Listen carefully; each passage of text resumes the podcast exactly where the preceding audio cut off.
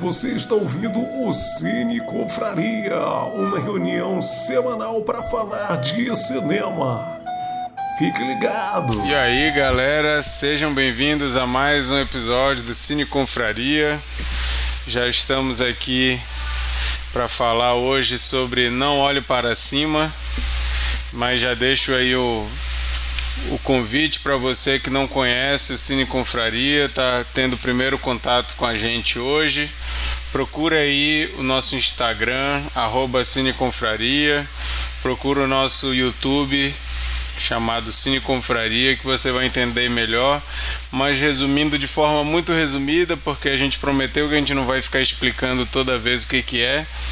Toda semana a gente escolhe um filme para comentar na semana seguinte. Semana passada eu escolhi Não Olho para Cima e é o que a gente vai comentar hoje.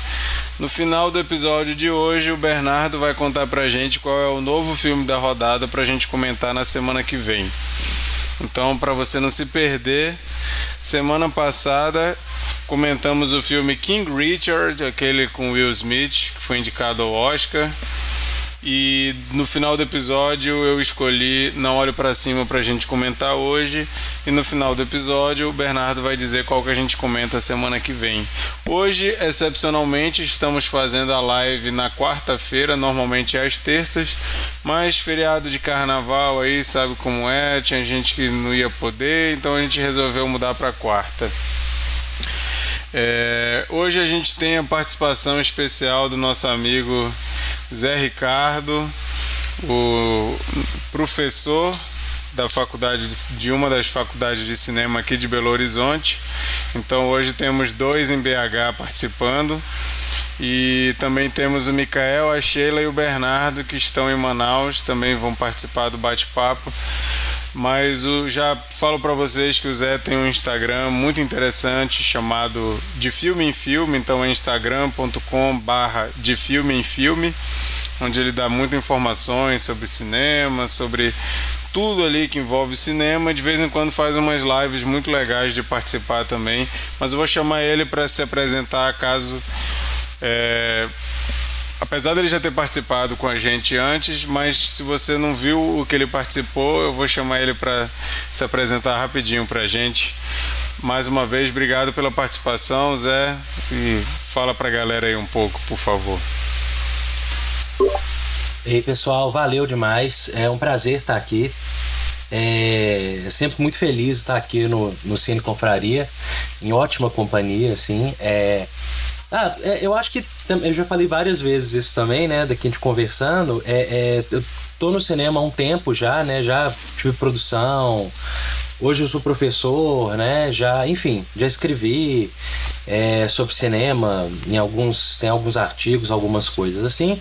Mas a minha coisa favorita ainda é falar sobre filme, né? Então é muito bom. Eu acho que esse formato aqui é um formato de puro prazer, assim. A gente trocando ideia, conversando. Eu acho que a essência é essa, assim. O que, me, que mais me toca no cinema. Legal.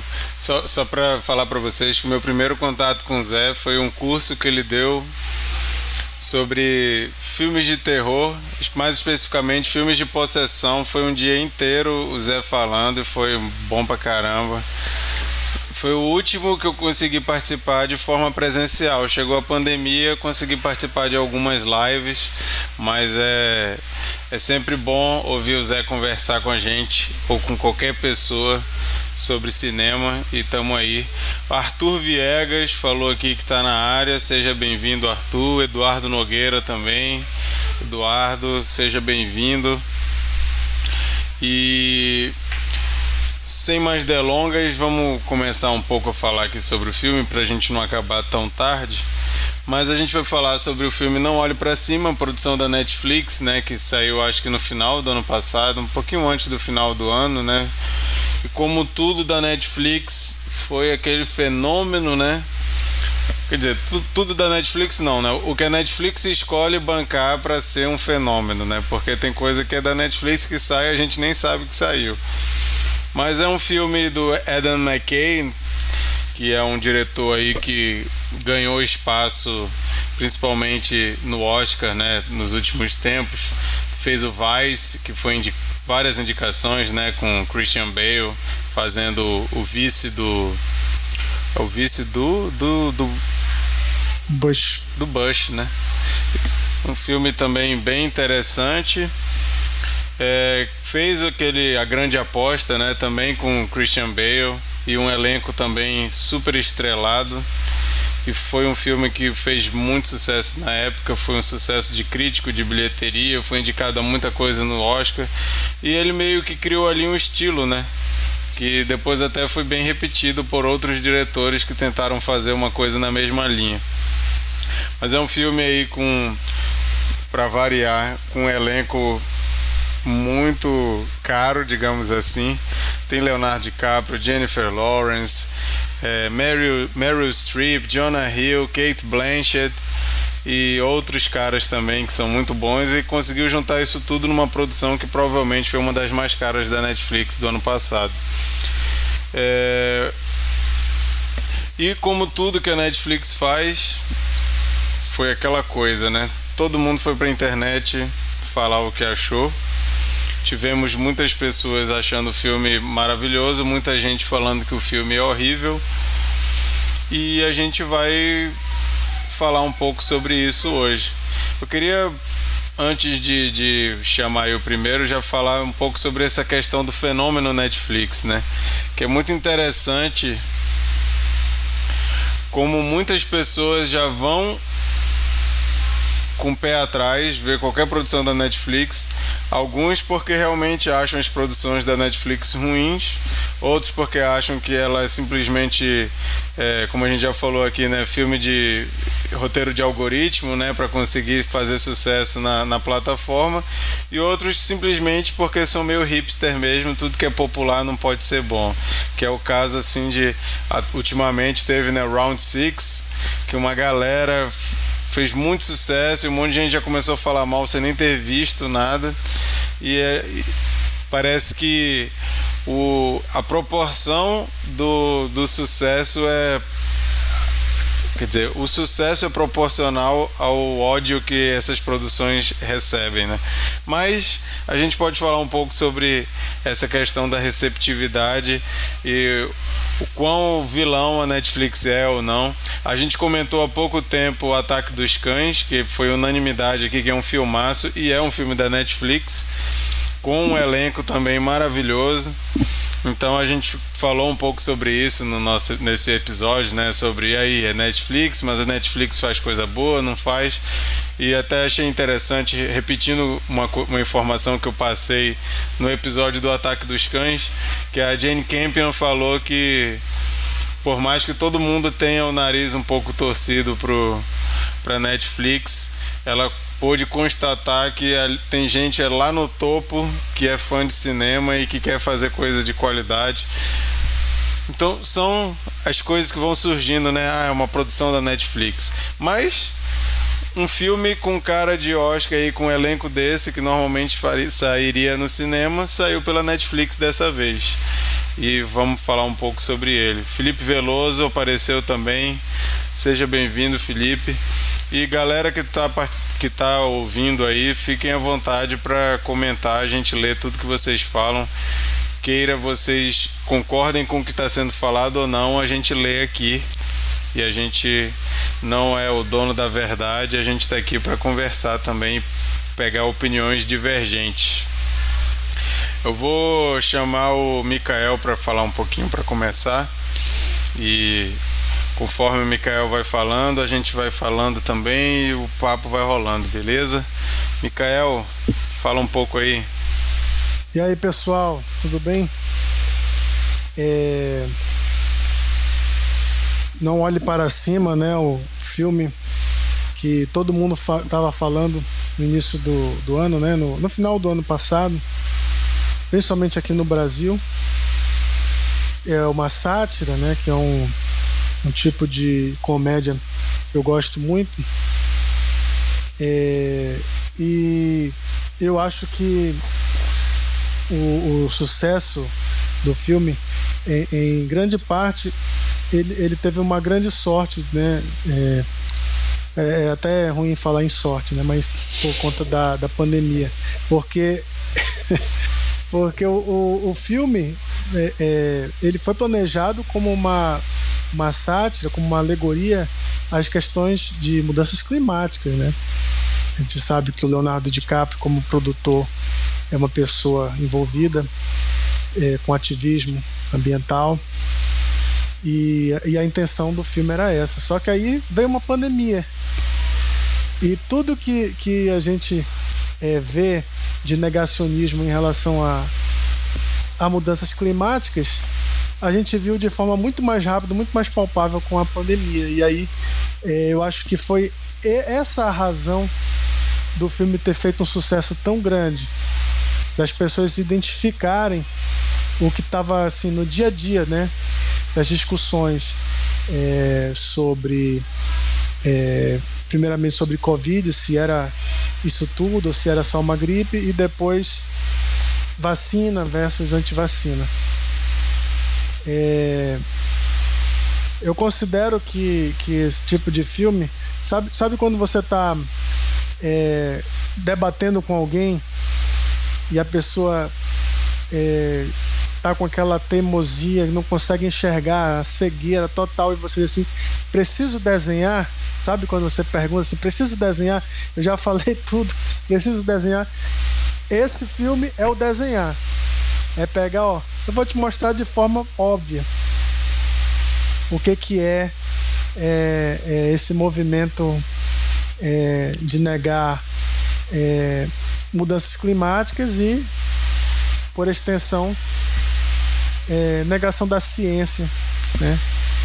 que, que veio assim, porque a, a, a, a, negacionismo da mudança climática são coisas que vão, que vão ter consequências em anos e anos, mas a da, da, da Covid-19 acaba sendo muito rápida, muito instantânea. Quem, quem não se vacinou morreu ou teve perto de morrer. É, quem, quem não usou máscara pegou é, e, e, etc. É, uma das, das críticas que eu tenho ouvido sobre esse filme é que ele não é engraçado. E aí eu, eu gero, eu, eu, eu, eu suscito aqui um, uma, uma discussão do, do, da, da terrível concorrência desleal da comédia em relação à vida real. Né? Quando a vida real ela é tão bizarra, realmente, é, se esse filme tivesse saído há cinco anos atrás, eu acho que ele seria é, assim no nível, digamos assim, de, de outras sátiras que, que foram é, digamos assim, proféticas ou, ou é, como Idiocracia, por exemplo, sabe, do Mike Judge. Mas ele vem no momento que o nosso cotidiano é tão bizarro, tão absurdo, que aí ele é, é, é, é uma concorrência desleal, né?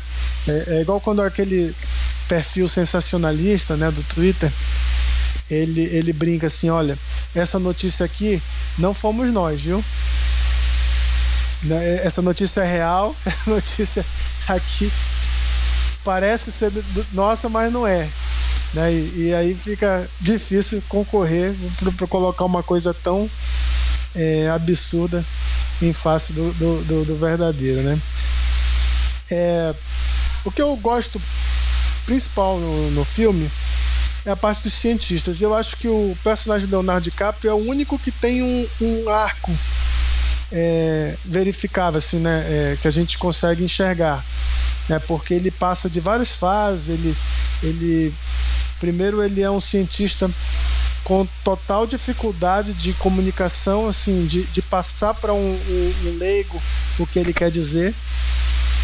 Depois ele, ele vira tipo influência, ele, ele é, toma as redes sociais né, para para é, se comunicar é, de uma forma mais eficaz e aí começa a gostar disso aí ele vem para uma outra fase quando ele fica totalmente deslumbrado começa a ter um caso com aquela apresentadora do programa matinal E aí vem a frustração, né? Acho que a última fase dele ele fica é, chocado com, com as forças do capitalismo que, que impediram ele de, de, de é, realmente resolver o problema ou tentar resolver o problema.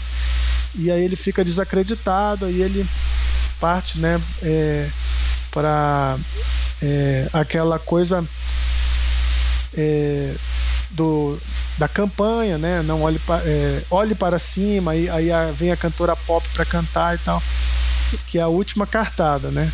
Falar do jeito pop que as pessoas consigam é, entender, até que o, o cometa, asteroide, meteoro, sei lá o que, que é, já está visível no céu, né? Então, de tudo que tem no filme, que é um filme de muitas é, narrativas, né? É, muitas piadas, é, tem a parte da presidente, tem a parte da filha do presidente, que todo mundo relacionou com o filho do nosso presidente, e tem a parte dos cientistas, que é a parte que eu mais gostei. Para finalizar, eu quero relembrar aqui uma discussão que a gente teve sobre Borat, que a gente se perguntou, tá, é uma sátira e tal que, que é, traz a, a é, expõe, ridiculariza um segmento aí de, de, de é, extrema é, direita, de, de, de pessoas conspiracionistas tudo mais, tá. Mas isso vai chegar nas pessoas que precisariam é, ver isso. Lembra que a gente conversou sobre isso? E, e o Não Olhe Para Cima chegou ele é um filme pop, né? Como o Marquito falou, é um fenômeno que é, aquela pessoa que não conversa sobre cinema normalmente contigo vai puxar assunto contigo. Tu assistiu o filme da Netflix, Não Olhe Para Cima? É, é, o teu tio, o teu, teu, teu colega de trabalho que, que, que pouco vê filme, assistiu esse filme. Esse filme chegou nas pessoas, né? Mas com tristeza eu constato que nem sempre ele surtiu algum efeito, porque eu vi é, pessoas anti-vax dizendo: olha aí, esse filme, é, o Não Olhe Para Cima, são essas pessoas que estão acabando com a nossa liberdade, que estão que estão obrigando a gente a se vacinar. Então, as pessoas que, que, que, que praticamente o, o, o, diretor tem que vir a público e dizer: não, gente, acorda. O Bolsonaro ele ia ser um dos que que, que diria não olhe para cima. Ele, ele é um dos negacionistas, né? porque as pessoas pareciam não estar tá entendendo. Eles estavam pegando a, a, a visão delas e encaixando no filme como se o filme tivesse abertura para qualquer corrente é, científica ou não. E aí conspiracionistas e negacionistas estavam achando que o filme, o filme é o máximo. É, entendeu? Então, o filme chegou para as massas, mas infelizmente isso não é garantia de nada. É, Essa, é, Esse último desabafo é um pouco pessimista, porque. Mas é, é, é, o problema de você querer é. colocar num contexto algo que foi feito para outro contexto, né? Porque, por exemplo, a intenção era que fosse uma questão climática. E a questão climática, ela não tem essa coisa tão clara de direita e esquerda. Tem gente da direita e da esquerda que é falando na linguagem americana, né, norte-americana, republicanos e, e, democratas. Tem republicanos e, e democratas que não lutam pelo meio ambiente e que não movem uma palha em relação a isso. Tanto é que quando perguntam do Adam McKay se a Mary, o personagem da Mary Streep era uma republicana, ele fala que é de propósito que não falam em nenhum momento no filme que ela é uma republicana, apesar de todo mundo falar, com certeza ela é republicana. Mas ele não quis dizer que ela é republicana porque ele queria meio que dizer assim, um democrata também poderia ser totalmente anti meio ambiente. Isso não é uma exclusividade dos republicanos. Só que aí a gente traz para nossa realidade e a gente fala, não, mas isso aí com certeza é o Bolsonaro e o Carlos Bolsonaro que estão aí e tal. É engraçado até, né? O, o Leonardo DiCaprio falaram que é o Atila, a Jennifer Lawrence é a Natália Pasternak, né? Que coincidentemente a Natália tem um surto muito parecido com aquele é da, da, da, Jennifer Lawrence. Quando eu vi, eu não tinha visto essa cena, depois botaram. Com certeza essa cena foi inspirada nisso aqui. Aí botaram a Natália no, no, no programa da, da cultura, né? O pessoal querendo falar sobre o lado positivo dela. Peraí, gente, não existe lado positivo. Vamos acordar, vamos abrir o olho, né? Vamos olhar para cima, né? Mas o Felipe Veloso ele comentou aqui que ele achou bem plausível a personagem da Jennifer Lawrence ser ridicularizada como uma maluca depois do compreensível surto que ela tem na TV, pois muita gente no mundo real não levaria ela a sério, ainda mais com machismo velado. É, isso aí a gente vê o tempo todo, né? O Cometa leva o nome dela, mas sempre quem chamam para falar é o Leonardo DiCaprio. Nunca chamam ela para falar. É. Ela que descobriu o negócio, mas ela não é chamada, ela é sempre colocada como uma maluca, né? É, e o Felipe disse que no início do filme tem uma foto da Meryl Streep abraçada com Bill Clinton. É verdade, não lembrava desse detalhe. Mas legal, Mikael. É, antes de passar, vou passar para o Zé, mas antes de passar, uma coisa que eu acho interessante é que muita gente é, é, a loucura de internet, né, gente? Não dá pra. A gente olha assim, meu Deus do céu, parece que são filmes opostos que a galera tá comentando. Gente que achou o filme totalmente idiota e besta. E assim, eu entendo, até porque eu sei de onde veio o Adam McKay, né? O cara é de Âncora, de. É, aquele Step, Step Brothers, Brothers, aquele filme do, do Mark Wahlberg e o, e o Will Ferrell, que eles são policiais, né? Eu adoro esses besterol dele, gosto muito. O Anchor é um dos meus filmes preferidos de comédia dessa, dessa última geração aí de comédia. Então eu entendo que tenha gente que não gosta de, de, Só que também teve gente que ficou falando: esse filme é tão inteligente que certas pessoas não vão ter a, a não vão ter a, a, capacidade intelectual de compreender, vocês não Nada, estão no nível. É Fico olhando assim, é o quê? Aonde essas pessoas. O que, que essas pessoas estão têm na cabeça, cara? Não dá para entender. Mas eu vou, vou chamar o Zé aí para comentar um pouco de forma geral. Se quiser falar sobre essas coisinhas, fica à vontade. Não, demais. É muito doido isso, assim. É, essa coisa da. Porque o espectador ele gosta de sentir acima do outro, né?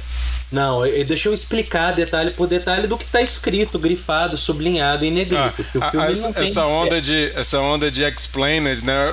Às vezes é uma coisa super óbvia, assim, tipo, é tipo, vou fazer o vídeo é, não olho para cima, explained. Tipo, tem que explicar esse filme. Não. E às vezes a explicação do trailer, né? Trailer é explained. Eu, caramba, o filme ainda nem saiu. É o trailer e o cara já tá explicando o negócio.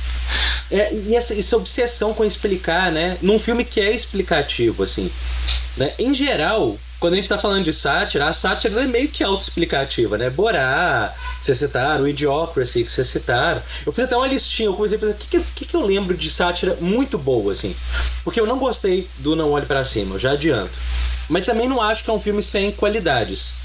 Mas ah, eu só, acho assim. Só, só, só para fazer um, um, apontamento aqui, da última vez que eu trouxe o Zé, me acusaram de ter trazido ele só porque ele gostou igual eu, de A Dama na Água, e disseram que eu trouxe ele aqui para defender o A Dama na Água junto comigo já estou provando que isso é balela. Eu trouxe ele mesmo eu tendo gostado de Não Olho para Cima e ele não tendo gostado.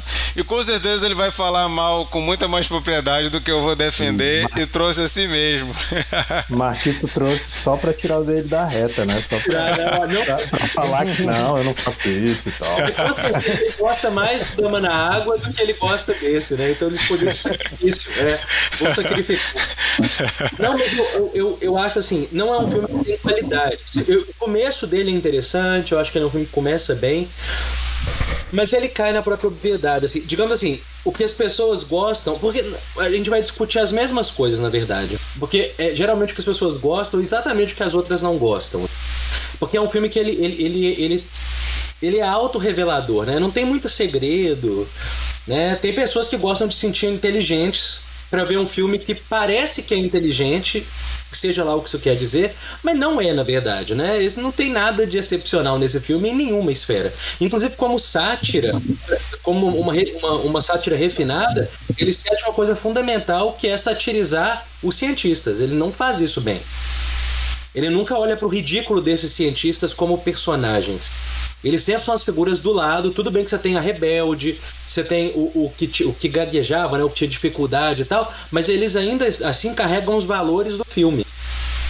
O que é natural de uma sátira. Mas você pega, vamos pegar grandes sátiras do Doutor Fantástico, o próprio Idiocracy, que não, não acho que é uma grande sátira, mas assim, no Brasil, Hitler do Terceiro Mundo, sabe, uns filmes assim, tudo é absurdo. Inclusive as figuras da racionalidade são absurdas. Né? E isso o filme nunca dá conta de fazer. Na verdade, ele fica até muito pueril. É um filme até infantil nesse sentido, que ele não olha para outros lugares, né? Ele aponta ele usa uma viseira que ele está criticando outros personagens, de, de, fazer uma autocrítica. O maior meu com o filme é que é um filme sem autocrítica. Assim. Eu não acho que ele olha para si com, com, com crítica. Ele, ele encontrou, que é o que o McKay tem feito. Eu prefiro os primeiros do McKay. Eu também, eu prefiro, eu prefiro âncora, eu prefiro porque ali ele encontrou um filão a partir da grande aposta que ele não quis abandonar, assim. É, é, e assim, não acho que tem funcionado tão bem. Eu acho que ele tá ficando cada vez mais um filão, assim, que ele tá explorando, sabe? Porque concorreu a Oscar pela grande aposta, depois com Vice, né? E agora ele com esse daí que tá, tá coroando. E, e os filmes estão cada vez mais simplificados. Não sei se vocês é percebem. A grande aposta é uma zona. Pois é, e, e a grande aposta, ele tem muita coisa para explicar, né? Isso. Então é, é, um filme que é difícil até de acompanhar, porque é muita coisa para explicar, uma coisa que não é simples, é super técnica. Você tem esse filme, ele não tem, ele não precisa disso, né? É. Mas o tempo todo tem alguém ali para fazer um papel, né? Porque ele tá explicando a mesma coisa 30 vezes no filme. Então você pega um filme tipo Mera Coincidência, vocês viram esse filme? Um filme dos anos 90? Muito legal. Esse é uma sátira. Esse funciona na, na dinâmica política parecida, assim. É, é, mas é um filme mais refinado, porque ele vê o ridículo em toda a situação. Ele vê o ridículo nos manipuladores, nos tudo é ridículo, né?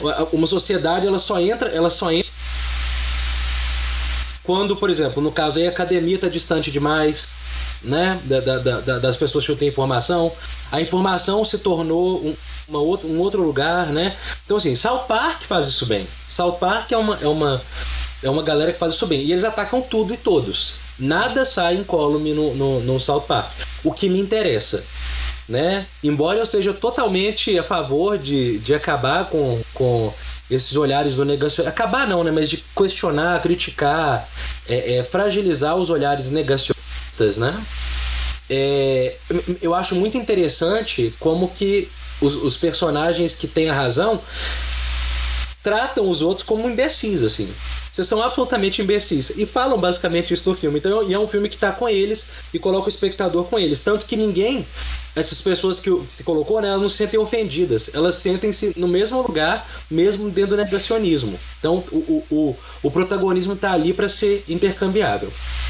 Agora, um outro ponto dele interessante é a questão Netflix, a questão produção, a questão como isso foi feito e por que isso foi produzido e por que o Netflix coloca dois filmes na mesma na mesma produz dois filmes com a mesma finalidade assim. É, isso é uma outra conversa. Vamos, acho que a gente pode fazer a primeira rodada depois a gente entra nessas coisas meio doidas assim do mercado. Mas é muito parecido assim. É, é, e é interessante que o Netflix seja parte exatamente desse processo que os personagens estão criticando e seja um filme que é, é, meio brilhante isso na verdade. Isso a gente pode falar que é a única, a única coisa brilhante do filme né? Fazer que, que é o que a galera fez na ditadura né uma música que critique a própria ditadura a passar lá. É a única coisa que eu acho interessante. Mas o mercado é diferente da ditadura. Ele não tem valor fixo. Ele se adequa a tudo para vender melhor. Tu tá, tu tá então, falando da, da questão do, do, do, do pop, do pop ser trabalhada. é do mercadológico, do mercadológico. Como que o mercadológico, o que que é informação e como que essa informação é, é mastigada. O filme, na verdade, ele meio que faz o que ele fica também, porque ele nunca vai a fundo em nada. Né? Então, assim, peraí, o que está acontecendo? Por que está acontecendo? Ele, ele, ele, se, ele se ocupa das aparências das coisas, sabe? Tipo assim, aí tem a, a Ariana Grande, né, no filme? É a Ariana Grande? Ela faz uma música, tipo assim, já perdeu a graça, a piada, e ela continua. E ela, ela expande para ver se você vai tirar alguma risada, mas se você não rir, não tem problema, porque na verdade tá... isso virou um valor no cinema que é muito problemático, né? Tipo assim, o que eu estou falando é mais importante do que a forma como eu falo. E isso é uma loucura para mim. Para mim, isso aí é o fim do cinema, é o fim das artes, é o fim de tudo. Se, se a forma deixa. Olha lá, Sheila tá comigo. se a forma deixa de ser uma coisa importante, a gente não precisa. Tanto faz o que, que você faz e como você faz. E minha maior questão com o, o Não Olhe para Cima é a forma. Inclusive porque ele abraça a forma que ele critica. O que é uma contradição meio complexa, assim, né? Tipo assim, eu tô questionando tudo isso aqui, mas a forma, a velocidade, a dinâmica do meu filme é a mesma dos espectadores que estão recebendo a informação como se fosse doce. Né? Então, só que ainda, ainda assim o filme dura duas horas e meia, duas horas e quarenta, né? É um filme interminável, assim, pro que ele quer. Uhum. Tipo assim, velho, não precisava de. Uma hora e meia seu filme melhorava 50%. Né? Então, assim. E novamente isso tem a ver com. Olha como que é importante o que eu tenho para dizer, né? Então eu vou levar duas 50 para falar isso.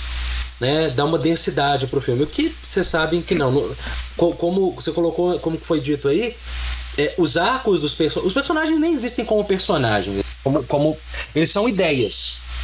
Eles são ideias de personagem, né? Isso não é nenhum problema. Isso é feito no cinema desde sempre, né? O Doutor, o Doutor Fantástico faz isso, o Banzé do Oeste faz isso. Sátiras muito melhores que essa já fizeram isso antes.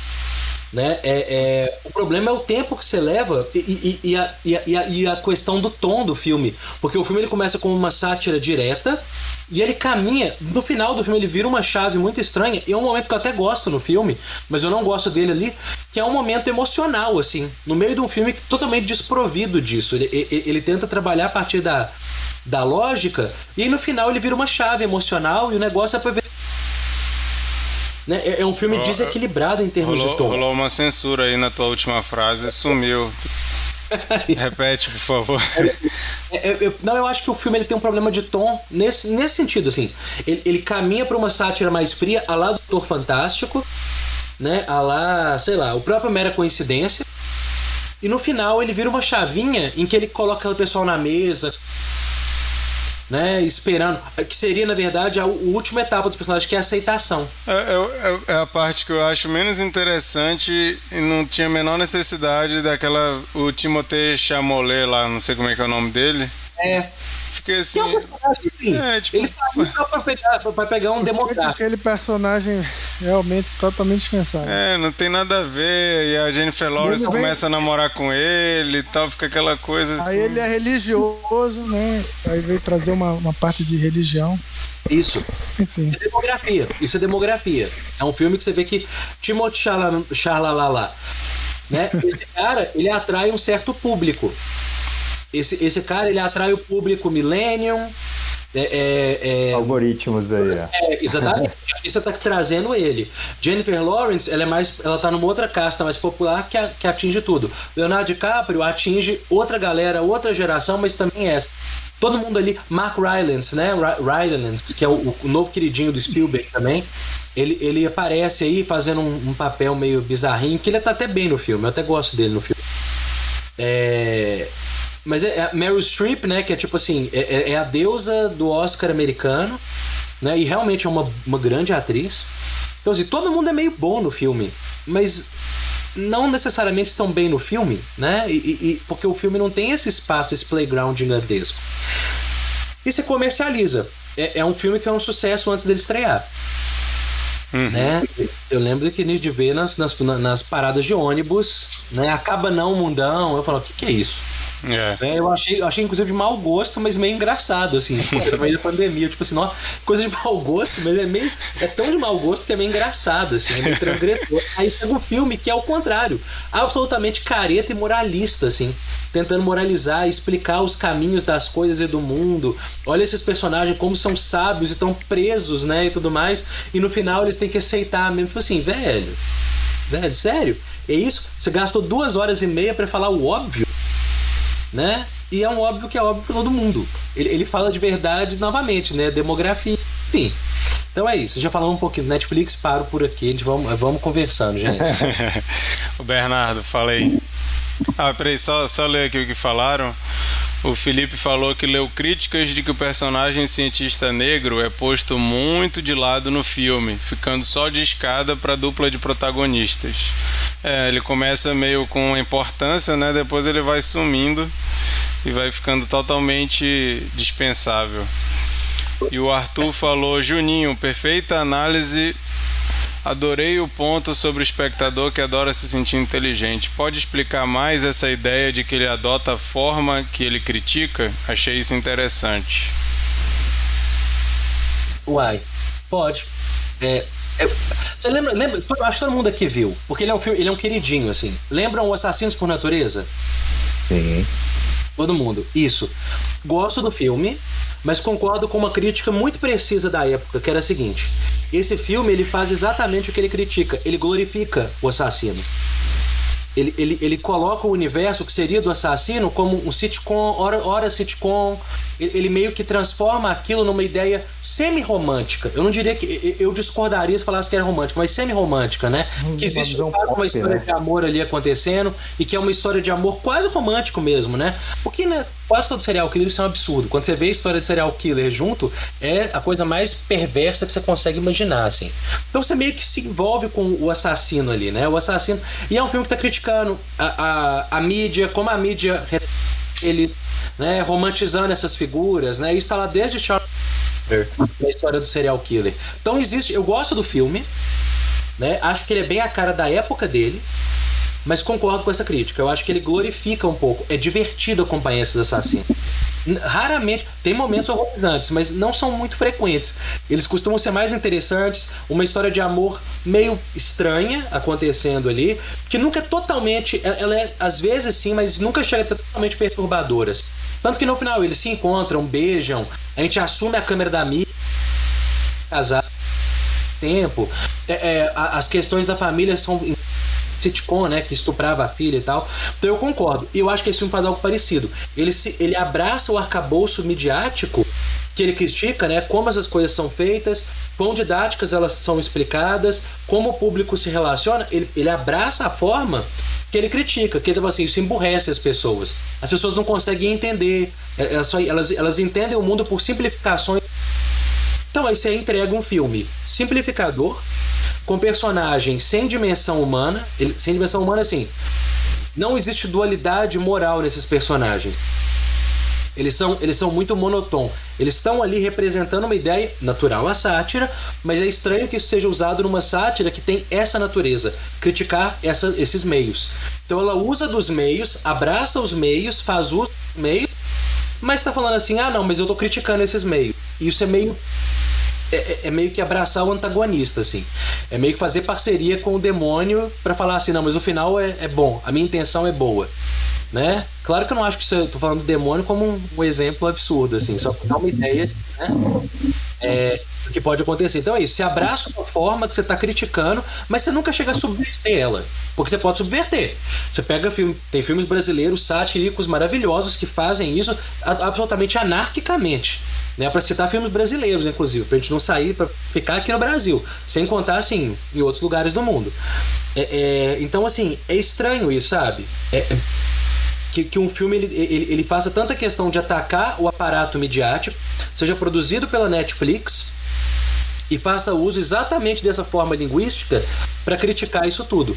O que me fala é, se esse filme foi produzido é porque ele não tem nenhum risco de ameaçar o estatuto que está produzindo ele. Se ele foi vendido para ser um grande produto, é porque você sabe que na verdade ele está ali mais para produto do que realmente para causar qualquer transformação na sociedade. Isso pode acontecer? Pode. Mas aí você tem, eu acho que você tem que questionar um pouco mais isso. Porque a gente vai fazer essas questões todas e volta pro Instagram fazendo o que a gente fazia desde. É o próprio, é aquela coisa do, do próprio capitalismo fornecendo a crítica ao capitalismo, né? É uma, uma, uma, uma, um meio que faz isso de forma engraçada, sempre fez, é os Simpsons, que sempre criticam a Fox durante o desenho, né? É, eu acho engraçado isso. Mas, mas, é a mesma coisa. Isso não é uma ameaça à Fox, mas é a Fox se permitindo ser alvo de uma coisa que é uma sátira constante da, do American Way of Life, né? Inclusive da Fox. Na verdade é bom para a Fox, porque ela, ela, ela pega a imagem de uma pessoa, de, de uma indústria, de, uma empresa que ri de si mesma. Uhum. Na verdade, como imagem, isso é uma boa construção. Ah, ela, ela sabe rir, ela flexibiliza, não é essa coisa rígida. Não se leva a sério. É. A Sheila acho que tá querendo falar, gente. Pode, patrão. Eu não, eu não sou patrão, mas pode. Cara, esse ponto aí é fabuloso, assim. É, desculpa interromper a vez do B, e nem é esse ponto que eu vim falar, mas isso aí é crucial que o que o Zó levantou, é, que a gente até conversou internamente ali no grupo, não sobre esse filme, mas uma outra situação. É, essa, é, desculpa o termo, mas essa punheta intelectual da classe média, sabe? Essa lavagem de mão de tipo, eu tô assistindo um filme que toca num ponto aí numa consciência e eu endossar esse filme já, já cumpre o meu papel social com essas questões aí. E que é o ponto do lacre, né? O lacre, ele é essa coisa vazia, são essas chamadas, são esses filmes, são esses posicionamentos, né? Posicionamento de internet, essa coisa que, que exaure, que, que tipo assim, é, o que, que, eu, que, que eu tô fazendo nessa causa ambiental? O que, que eu tô fazendo nessa, nessa polarização política? Nada, eu tô só indo ali, endossando um filmezinho que é o hype, mostro para minha rede de contato, me valido ali no meu grupo, na minha bolha, que eu tenho esse pensamento, mas isso efetivamente não muda e não altera em nada. E eu acho que ele cai, um dos problemas desse filme é esse. Mas eu vou deixar o papito, o papito já, o patrão jogar pro Bernardo, depois eu vou pros meus pontinhos aí. É patrão sim, não tem jeito, não. É tu que organiza esse negócio, é bagunçado, mas tem gerência, você é o gerente patrão. Tio. É, o Arthur comentou que isso é interessantíssimo. Foi o mesmo problema que ele teve com Coringa de 2019. Um filme com personagem simplificado, sem dualidade e que adora fazer o espectador se sentir uma pessoa boa. O interessante também é que ambos, o Coringa e esse filme, são escritos e dirigidos por cineastas que vêm da comédia pastelão. Não sei se é coincidência ou é uma casualidade. E o Tonho DC falou que o final do filme, depois do fim, de, do fim que tudo deu. Depois do fim de tudo que eu fiquei sem entender direito. Deve estar tá falando do, do lance lá, né? Do final bonitinho. Não da cena pós-crédito, né? Que volta pra comédia pastelão no, no pós-crédito. Uhum. É. E o Felipe tá falando, já que foi mencionado o Banzé no Oeste, fica aqui a dica para um futuro bate-papo aqui no canal. Ó, já tá sugerindo aí a gente fazer um de Banzé no Oeste. Acho uma boa. Vai lá, Bernardo. Então, cara, só é, assina embaixo aí no que o, o Zé falou, concordo com, com muita coisa. É, eu queria só, só comentar os, sobre esses, esses, filmes oscarizados aí do, do Adam McKay. É, eu pessoalmente, a, é, assim, eu gosto muito do, de, de, dos filmes, porém eu sempre achei que ele parece que ele escolhe um assunto muito complicado para poder mostrar que ele sabe explicar aquilo, sabe? Me parece meio que uma, uma forma de ele se mostrar super inteligente, assim, sabe? E esse filme, de fato, ele não precisava fazer isso. E ele até, até faz menos, mas ele acaba fazendo também, né? É, eu acho que sim, o filme tem, tem seu valor é, como, como sátira, como crítica.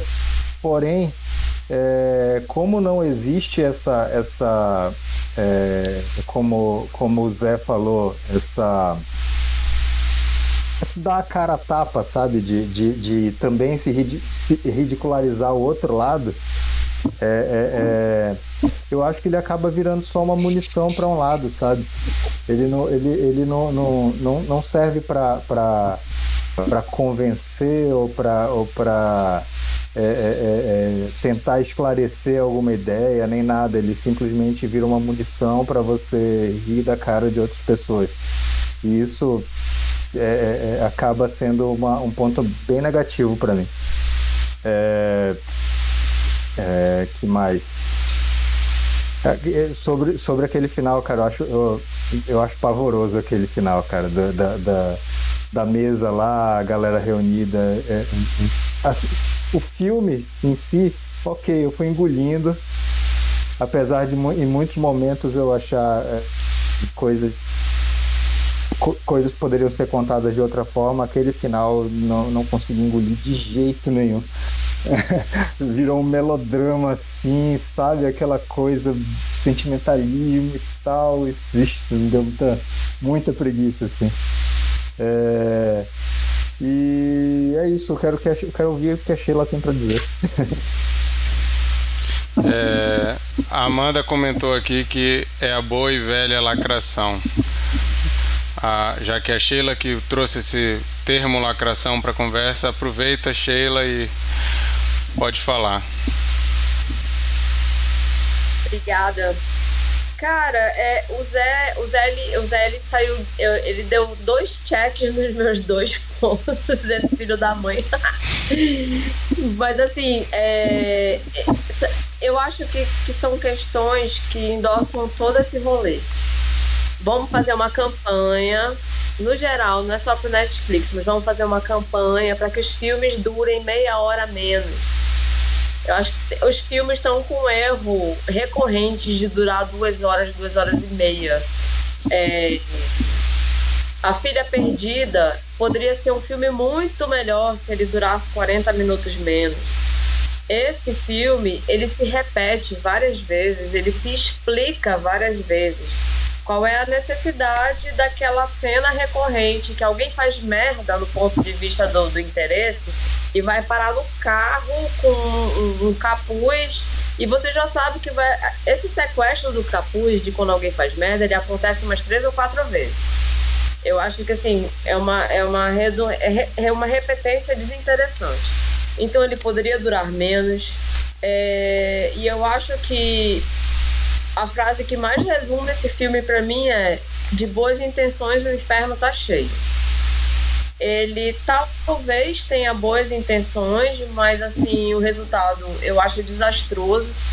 Quem sabe se ele tivesse acontecido dois, cinco anos atrás, ele se sairia melhor. Eu acho ele muito explicativo, é muito, olha, tá vendo?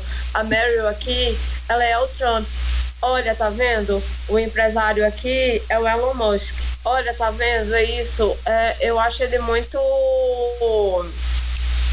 Muito, muito etiqueta. Ele, ele traz etiquetas para coisas, pessoas. É, eu reconheço que ele chega numa massa que é importante chegar eu acho que houve uma quantidade de pessoas que foi atingida pelo filme e que, sei lá, entrou numa reflexão, alguma coisa parecida. Mas tem, são tantos erros, né? E pra gente que, que gosta de cinema, que, que conversa sobre isso, não tem como deixar passar. É, eu acho que o, o que mais me chamou a atenção, assim, no geral, e o que me incomodou foi a deformação da trajetória do personagem do DiCaprio. É, eu acho que a menina ainda tem uma trajetória é, consistente e, e, coerente. Ele não, ele sai de um, de um cientista que ama a ciência para um deslumbrado que se joga no, no, no, no hype né, que ele ganha com a questão e do nada ele volta aos valores dele de reconhecer a mulher e tudo mais. Então eu acho que há uma deformação, ele faz uma lupa esquisita nesse personagem é, descolocada, se perde nas, nas, questões, ao mesmo tempo são muitos elementos colocados, e aí você traz um, a, a, a, disputa por temas, assim, você traz assim, tá rolando, uh, sei lá, agora, agora nem tanto, mais ou menos, sei lá, tipo, tá rolando uma guerra e ao mesmo tempo o Kanye West tá maluco porque a Kim tá de namorado novo e ele quer voltar para ela, então a gente tem esse rolê aí. É, e eu acho que, é, é, é, só reiterando muito as coisas que o, que o Zé falou, e, e aí, Zé, eu, eu fiquei muito impressionada com esse ponto que você levantou de assassinos por natureza. Eu concordo com o que você falou, que ele usa ele usa o que ele está criticando dentro da forma como ele está contando. Mas eu acho que no caso de Assassinos por Natureza é bem sucedido, no caso de, de Não Olhe Para Cima, não é. Né? Eu não tenho desconforto, porque eu acho que a ideia dele é de fazer você ficar apaixonadinho. Na época eu fiquei, eu era bem mais jovem quando assisti Assassinos por Natureza, eu fiquei maluca pelo Mickey e a Mallory, né? Eles são sedutores, eles são jovens, eles são interessantes, eles são. Eles atraem muito. Então eu acho que foi uma forma de confrontar exatamente isso. Olha só, a mídia faz uma construção de personagens que acaba fazendo com que esses personagens tenham carisma. Eu acho que funcionou bem. No caso de Não Olhe Para Cima, é, eu acho que ficou esquisito. E aí eu tenho mais uma questão para colocar. Talvez, talvez, é uma suposição. É, o filme realmente tem a intenção de ser uma sátira e talvez a campanha do filme pegue essa sátira e faça essa sátira ser levada a sério. Eu não sei. Eu fico na dúvida se é uma intenção do filme, se é uma intenção do diretor, ou se a condução da Netflix faz com que essa sátira tente, tente ser levada a sério, e que eu acho que é o pior erro da sátira é ser levada a sério. Ela tem que ser sátira e ela tem que ser refletida seriamente, mas pela sátira mesmo. E aí eu fico na dúvida de quem fez a merda, sabe? Se foi a Netflix na distribuição, no conjunto de, de, de, de, de geradores de conteúdo, onde foi que, que, foi, que descarrilhou essa parada desse filme para ele ser tão levado a sério com tantas questões assim? São as perguntas que eu faço e para mim, o maior ouro do filme, eu acho que a gente não, não falou disso, a gente precisa falar. A melhor a menor analogia desse filme e que é o que salva o filme para mim, que é o fato da cientista passar o filme inteiro bugada, porque o general comprou, vendeu o salgadinho que era de graça.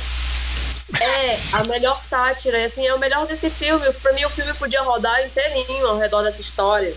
É maravilhoso. É o melhor do filme para mim. É isso. Maravilha. A Amanda, enquanto tu estava falando, falou que tu tá representando ela.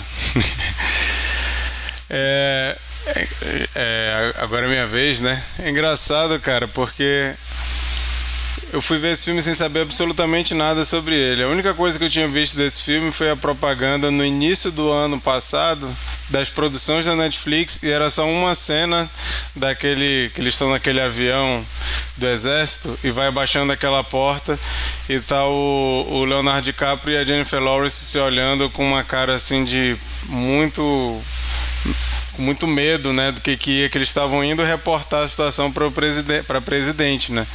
Era a única coisa que eu tinha visto desse filme, eu não sabia qual era a temática, não sabia qual era o estilo e sabia que era da Adam McKay, né? E assim, a, a, minha experiência com o filme, eu acho que ela foi totalmente diferente porque eu sou um cara muito carente de comédias. Eu eu até parei de fazer isso, mas todo ano eu ia atrás de listas das melhores comédias do ano para ir atrás. E normalmente eu achava uma pior que a outra e ficava, cara, se essas são as melhores, cadê as comédias boas? Por que, que ninguém. Os, por que, que Hollywood não sabe mais fazer comédia, né? E esse filme, eu confesso para vocês que eu achei ele muito engraçado. Eu embarquei assim, de um jeito. O personagem do Jonah Hill eu achei maravilhoso. A, a Mary Streep, eu acho que ela tá muito bem. Então tem, tem algumas coisas assim que me pegaram de um jeito que eu fiquei muito. Como é que chama? é, em, como, como, é que é? Engajado. É, fiquei engajado com a história. É, quando a gente vai conversando aqui, eu, eu começo a reconhecer algumas coisas que me incomodaram, mas eu nunca tinha parado para pensar. E realmente o, o filme, se ele tirasse ali 30, 40 minutos, ele ia melhorar consideravelmente, porque por exemplo, a parte da Ariana Grande eu acho chata pra caramba. Não precisava mostrar o show. Se você quer mostrar que surgiu uma campanha, né? O Adam McKay ia saber fazer isso, mostrando vários recortes, uma capa de revista, não sei o que lá, tweet, trending topics, música, camiseta. Dava para fazer isso em sei lá, 10 segundos, 15 segundos dava para mostrar que a campanha bombou, né? Dava para mostrar isso, não precisava de tantos detalhes. Mas de forma geral, eu é, tanto é que eu estranhei quando eu fui para a internet, eu não tinha visto ainda o, o hype que estava rolando e eu já esperava. A primeira pessoa foi uma amiga minha aqui de BH, foi a primeira pessoa que eu vi comentar esse filme. Ela já jogou assim no, no stories dela no dia que o filme saiu. Tipo assim, não olho para cima. Que filme idiota, que comédia imbecil. Aí eu fiquei assim, bom, isso eu já esperava. Eu acho que ela falaria a mesma coisa de outros filmes do Adam McKay que eu me amarro. Então, isso aí. Aí quando eu vi a galera começar a falar com esse papo de que tem que ser muito inteligente para entender, que eu fui ficando, meu Deus do céu, a galera tá transformando esse negócio numa coisa muito mais séria do que era para ser. Eu vi como uma comédia besta. Eu tava querendo rir do Jonah Hill, que é um cara que eu acho ele super engraçado. Eu tava querendo. Achei, achei algumas cenas assim hilárias. Essa cena que a Sheila falou, da Jennifer Lawrence, eu achei ela muito boa. Achei demais. Aí tem os excessos de tempo, tem os excessos de explicação, tem o personagem do Timothée Chimolé que tem o menor sentido, tem a cena final que tem ter uma mensagem bonitinha que para mim é o problema, por exemplo, de Superbad também, que é um filme que eu adoro e é super transgressor e, e politicamente incorreto e não tem limites pra zoeira e no final tem uma cena bonitinha de amizade ali que eu fiquei, ah não, sério? Jonah Hill e o, e o Michael Cera lá, né? Você é meu amigo, eles deitados no quarto, eu fiquei, que final nada, não conecta com o resto do filme, mesmo assim eu gosto de Superbad, mas é, de forma geral, assim, eu, eu, não, eu não levei tão a sério e me diverti bastante. É, eu não lembrava que o, que o Adam McKay era o diretor de Big Short e de, e de Vice. Na minha cabeça era mais esses que eu gosto, os antigos, né? Quando era só comédia, sem seriedade nenhuma. E eu me sentia rindo como nesses outros filmes em vários momentos, apesar de que em outros momentos ele tenta ser sério, né?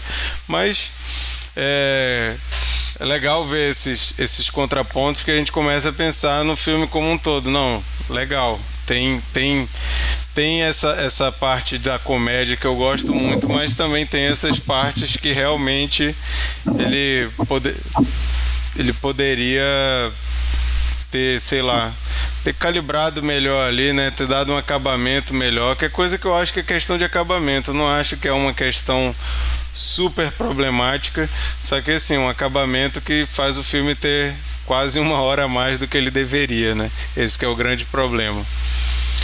É, a Amanda comentou aqui que acha que não foi apenas o pessoal que transformou em algo que o filme não era, mas as próprias campanhas de marketing ficaram confusas porque se levaram a sério demais. É, eu confesso. Eu confesso. Não pode esquecer que ele está com o melhor filme no Oscar. Então tem uma campanha pesada em cima dele. É, mas eu confesso que eu não vi campanha além dessa dos dos os pontos de ônibus. Só que assim, eu acho que essa campanha de marketing que eles fizeram não fala nem o que que é. Eu não lembro se, se vocês viram, era o, o rosto, era um close assim bem, é igual cartaz. É um close assim muito perto do rosto, a pessoa olhando para cima e tinha essa frase aí que o Zé falou, né? Acaba não mundão. Pra mim parece um, uma campanha de um filme de comédia. Só que é com um elenco que a gente não é acostumado a ver fazendo comédia. Então fica assim, o que, que é isso, né? O que, que é isso que, que a galera tá comentando? É porque, assim, a, a campanha, ela não é exatamente a, a, a, a campanha de marketing de rua mesmo, de, de, de divulgação. É, a rede de influenciadores, de geradores de conteúdo, para quem eles distribuem o filme e eles produzem as postagens. Assim, tipo, eu sigo alguns e as pessoas apontaram como, olha só, esse filme aqui, Leonardo DiCaprio está fazendo a gente refletir questão climática e não sei o quê. Eu, eu tive acesso a muitas dessas postagens que a gente sabe que não são postagens espontâneas. É aquela coisa do press kit que chegou para o influenciador antes e ele teve um plus e não sei o quê. E ele foi meio direcionado. Eu acho uhum. que isso aí é que deu uma fomentada na construção desse hype que deturpa a sátira. É, foi isso que me incomodou muito, assim, na época do lançamento e tudo mais. Eu, infelizmente, tive acesso a muita informação, ao contrário de você. É, eu fui ver o filme porque era do, do DiCaprio e o DiCaprio costuma não errar. Eu falei, não, o DiCaprio não erra, vou nessa. E aí, só que eu já tava bombardeada por muita, muita coisa. E eu acho é essa campanha que eu, que eu acho que é, talvez tenha sido equivocada. Os posts com a hashtag crítica social foda, né? Não é. E é um filme muito doido. Você falou, é uma comédia, só que as risadas estão muito distanciadas uma das outras. Né? É uma coisa assim. O McKay ele era bom nisso, que ele, ele sentava um tanto de risada no bloco, uma gag, outro bloco, outra gag, assim. Uhum. E aí ele tá indo pra essa progressão, assim, que é muito estranha, sabe? Essa, essa progressão do filme. Ele tenta agora infiltrar o drama ali, que novamente, eu não acho ruim a cena, não. Eu só acho ela fora do tom. É, é, é como se fosse uma desafinada no filme, muito estranha, assim. É... Mas é isso, é um filme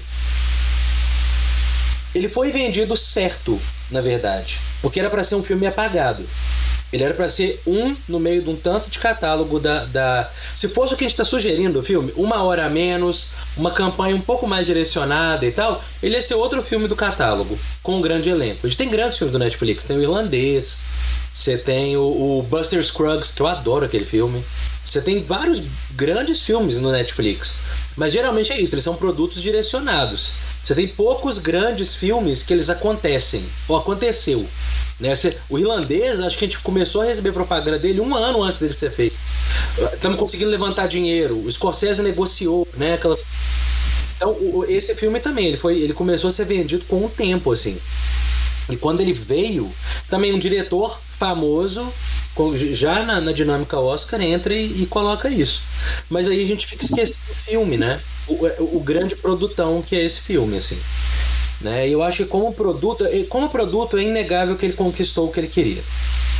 Ele tá foi visto por, sei lá, uma penca de gente.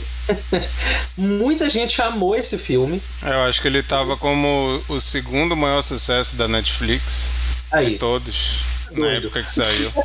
Porque tem a coisa do hype, o timing dele. Porque vocês estão falando, talvez fosse feito um ano antes, nunca aconteceria. Porque o Takei, ele costuma fazer filme sobre o que foi. Não sobre o que talvez for. Olha, Big Short, ele espera um tempo, ele fala assim: ah, beleza. Ele faz um filme com mais confiança. Né? Vice, o, a grande aposta. Esse aqui foi meio. Vai. É, era sobre o, a questão ambiental e aí se tornou durante a, a, a, pandemia essa outra coisa. Na verdade, nem se tornou. Nós aferimos isso a ele, né? É, é, mas era um filme, é um filme com um grande elenco ali. Realmente, a pessoa mais acostumada ali no elenco central é a, é a. com comédia, né? É a Jennifer Lawrence. Ela é a figura que segura ali o tom, né? Na, como comédia. Assim. É, o, o DiCaprio, como comédia, ele é a escada dela no começo. Né? Que tem essa coisa do escada. Uma, uma figura é mais séria para que você possa fazer a outra ficar engraçada. Né? E aí você tem, por exemplo, a Strip e o Rio, né? E aí cada hora, e aí a dinâmica deles é toda de escada, né? O Rio, o Rio ele realmente tá engraçado, mas meio perverso assim, né? É um perverso engraçado, que é interessante assim no personagem dele. É, mas é isso. Eu pessoalmente acho que tem, tem qualidades, mas eu acho um filme eco. Assim. Acho o, o filme aqui.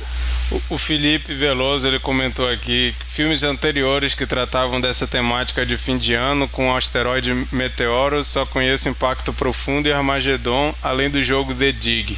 Sabem de outras referências? É, eu acho que é o que eu mais lembrei quando eu vi foi Armagedon e Impacto Profundo. Impacto Profundo, que era uma pegada mais drama, né? Acho até legal esse filme. Armagedon, que é o popzão, né? Aquele filme pop para levar um monte de gente pro cinema comer pipoca. Que saiu a música do Aerosmith, né? Que depois eu fiquei sabendo que o Aerosmith odeia tocar essa música. Don't wanna close my eyes. Mas esse clipe tocava todo dia, umas 10 vezes na MTV, todo dia. Mas é o. Eu não sei se vocês lembrarem de outros filmes aí de, de asteroides. Melancolia. Melancolia. Melancolia. Né, Paz Von Trier. Que na verdade não é um asteroide, é um, é um planeta que tá que vai colidir. Né? Eu gosto muito. A gente tem os anos 30 filmes que falam disso. Muito. Flash Gordon, na verdade. É, se você quiser ver a cine-série, que é, é, é, quando a série era exibida em cinema nos anos 30. A, o primeiro episódio do Flash Gordon, que é Flash Gordon Mongo, ele é um planeta que tá vindo em direção à Terra também. E nos anos 90 tem um filme meio B, assim, que acontece, que é o Asteroide. Acho que é 96, 97, uma coisa assim, até conferir aqui. Que é um filme Vai, não dá para falar que é um grande filme, não. Né? Mas assim, enfim. Mas se for de asteroide específico, agora, se for de. de. de filme catástrofe, tem um cilhão, né? É muita coisa. Fim de mundo, né? É, fim de mundo. Asteroide é 97. 97, parece. Então o... ele vem antes do Armagedon e do Impacto Profundo, na verdade. E tem Meteoro, em 79. A, a, a Melissa comentou é, quando a Sheila estava falando, essa sensação mesmo. Gente que soube pela metade e já quis sair falando antes de assistir, principalmente sem entender. Eu acho que isso é o resumo da internet comentando filmes, né? Se tem uma coisa que me dá raiva é ficar vendo gente comentando filme na internet. Normalmente a pessoa tá totalmente desconexa da realidade. E pessoas que às vezes estão criticando algo que elas nem deveriam ver porque não é para elas e acaba influenciando um monte de gente que eu acho que tem um pouco disso nesse filme. Se você vai com essa expectativa de que vai ser uma crítica social super eh, inteligente e você se depara com algo no estilo de O Âncora ou de é, Talladega Nights, esses filmes do, do. que tem algumas coisas de comédia bem estilo os filmes do Will Ferrell, né? Com o McKay. Mikael, teu, teu, Mikael, teu microfone tá fazendo um ruído aí bizarro. Deve ser ventilador, alguma coisa assim, valeu. Mas realmente você acaba indo querendo ver uma coisa e se depara com outra que é totalmente antagônica e é lógico que você não vai gostar. É, a Amanda comentou que com relação às atuações, todos e todas foram no mínimo bem. Isso definitivamente não é o que me incomodou no filme, mas a pergunta que não quer calar. Marquito, tu estás numa caverna? Eu tô no, numa caverna aqui é, me escondo para fazer o Cine Confraria. Depois eu volto para casa. É, a Melissa comentou que não concorda comigo, que ela quer mais é que gente que não veria normalmente acabe vendo. É, não sei, a gente estava falando sobre isso mais cedo, né? Que é, esse filme, muita gente que a gente acha que deveria ver viu, mas achou que a mensagem era totalmente outra, né? Então, quando o filme não, não, não levanta muito o que ele está querendo dizer, como esse, você abre para o Ciro Nogueira e dizer que esse filme está falando sobre o PT, que é um cometa que vai chegar e acabar com o Brasil. né? Aí fica muito aberto. O, o problema é a arte instrumentalizada. Eu acho que toda vez que quando começa um movimento de instrumentalizar uma coisa para uma finalidade, esse instrumento se torna neutro. Então, se qualquer pessoa pode advogar. É a razão. A razão é uma coisa que, né? Tipo assim, a gente instrumentalizou a razão naturalmente, isso é o que tem feito, mas a razão hoje ela vai no contrassenso do que a razão construiu, do que a razão constituiu. Então é muito interessante. Quando você faz isso com uma arte, não tem limites, assim, né? Tipo assim, ah, vou usar o filme para tal, né, um meio para tal mensagem, te instrumentaliza e tal. Só que como é uma arte comercial, né, e tudo mais, né, você precisa de deixar alguns espaços, ele tem que ser divertido, né? As pessoas viram porque é um filme que elas acharam divertido. E no meio da diversão e das risadas, elas acharam que tem uma sugestão de profundidade. Que não existe. Né? A água é molhada, o sol tá quente. Né? O filme é isso, assim. Porra, o sol é quente, velho. Tem gente que não acredita, sabe essas coisas? Então, assim, é, é, é, muito doido isso, assim. Então, você instrumentaliza isso, a pessoa vem e fala assim, ah, mas o sol é quente, na verdade e a gente começa a entrar numa loucura, assim, né? né? Talvez o sol seja tão frio que a gente não consiga perceber, sabe? Então, vira um contrassenso da razão, assim, pela razão. Isso que é o interessante desse tipo de filme, instrumentalizar qualquer coisa para uma finalidade, assim. E é isso, talvez, talvez se deixar bem claro, vire um problema, porque você tem um problema comercial. Tipo assim, se ele é um filme total. E eu acho isso muito claro, para te falar a verdade. Mas é isso, ah, não. Não é de nenhum. Não é de nem, não é nem democrata nem republicano. Né? Não é nem isso nem aquilo. Não tá aqui nem ali. Pô, então ele pode ser qualquer coisa. Então eu tenho carta branca, tô, como todo espectador tente me apropriar do filme e transformar ele no que eu quero, que é o que, que a gente faz aqui. Né? Eu acho que, que é uma coisa é um que o Borá tem coragem de fazer, né? Borá deixa claro a crítica dele. Claro, sim, mas, sim. mas, ele deixa. Mas aí que tá, ele, ele é homem bomba ali, Borá, né? Tipo assim, ele é, ele é kamikaze, porque ele se coloca em risco. Uhum. Ninguém nesse filme está em risco. O DiCaprio está em casa. Né? Tão em... ele, tá ele sempre fala, é o que ele quer. Ele está tão apaixonado pelo filme que eu acho que ele se cegou para as questões. Esse é o problema da galera que se apaixona com o próprio filme. A Blanchett parece também que ficou doidona, vendo os acontecimentos desenrolarem. E, uau, você previu coisa e tal. Aí você apaixona com o filme, você não tem que apaixonar com o seu filme. Né? Aí eu amo esse filme. Não, você não tem que amar. É um trampo. Você está fazendo um filme, você acredita nisso, você acha que isso é engraçado, você acha que isso funciona, e aí vamos ver o que as pessoas acham. E não fica tentando catequizar as pessoas de forma ambígua, né? Aí você chega tipo, catequizar um menino da escola, né? Então Deus chegou. Deus é o quê? Ele é humano? Ele não é humano mas também não é totalmente não humano. Você não consegue fazer nada assim, que as pessoas querem respostas. Aí você vira qualquer coisa. E esse, esse, esse é um problema com a instrumentalização desses filmes, saca? Falei, Bernardo. É, e até comentar isso, esse lance de não ser, de não, não querer dizer isso nem aquilo, e aí se tornar qualquer coisa, é, que é exatamente o que tu comentou, que depois eu, eu, eu, eu comentei, né? É, como ele não, não se, se dá cara a tapa, ele não se, se não, não faz isso, não tira onda com ele mesmo, é, eu acho que não existe uma reflexão do outro lado, sabe?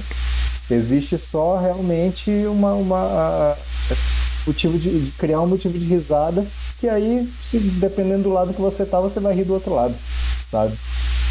Eu acho que faltou essa. É, é, ele, sabe, se definir um pouquinho mais mesmo. E eu acho que o equívoco dessa, desse tipo de sátira é que ele, ele funciona com quem está muito ressentido. E eu me, eu me insiro aí. Eu tenho, eu tenho não um ressentimento de, de ódio das pessoas e tal, mas uma, uma certa frustração. Então, esse é um filme que foi alimentado por um combustível muito complicado, sabe? tipo assim, pessoas que amam esse filme, ou elas estão potencialmente muito ressentidas, ou elas querem realmente, se, ou as duas coisas, elas querem se, igual a Sheila falou, né?